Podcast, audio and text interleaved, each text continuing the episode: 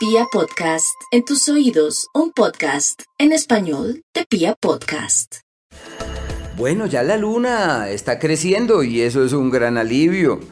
Solamente por el hecho de que la luna esté en su fase expansiva y creciente, nuestras células, nuestro organismo, la naturaleza y todo aquello con lo que compartimos nuestra realidad está avanzando en aras de lograr la plenitud.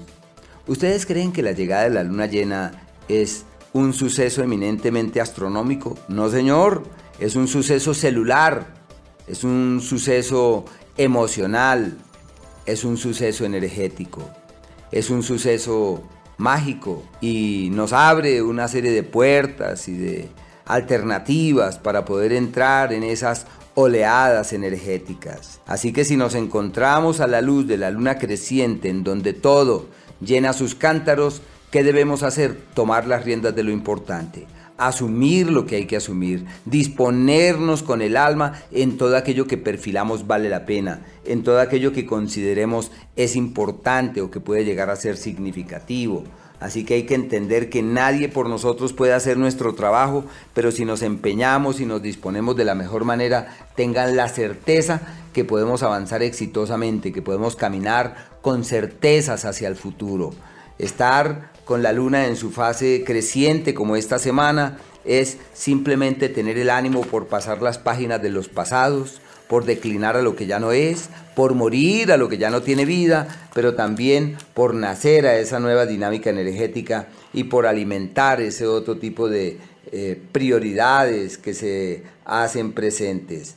Así que este próximo 21 eh, estaremos exactamente de luna llena.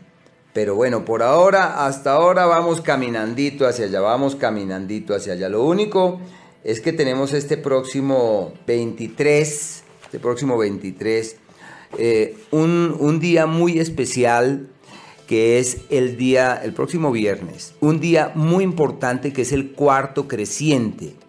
O sea, no solamente la luna crece eh, abriéndonos las puertas para tomar las riendas de lo importante, sino que el cuarto creciente nos dice, bueno, a partir de ahora las cosas ya no serán como fueron. Tenemos que cambiar lo que hay que cambiar, declinar lo que hay que declinar y darle a la vida otro tipo de lecturas. Así que una semana maravillosa que se abre ante nosotros para caminar con fuerza, pasar páginas de pasados, olvidarnos de lo que nos preocupó, de lo que nos intranquilizó y simplemente mirar hacia el mañana convencidos que hay futuro.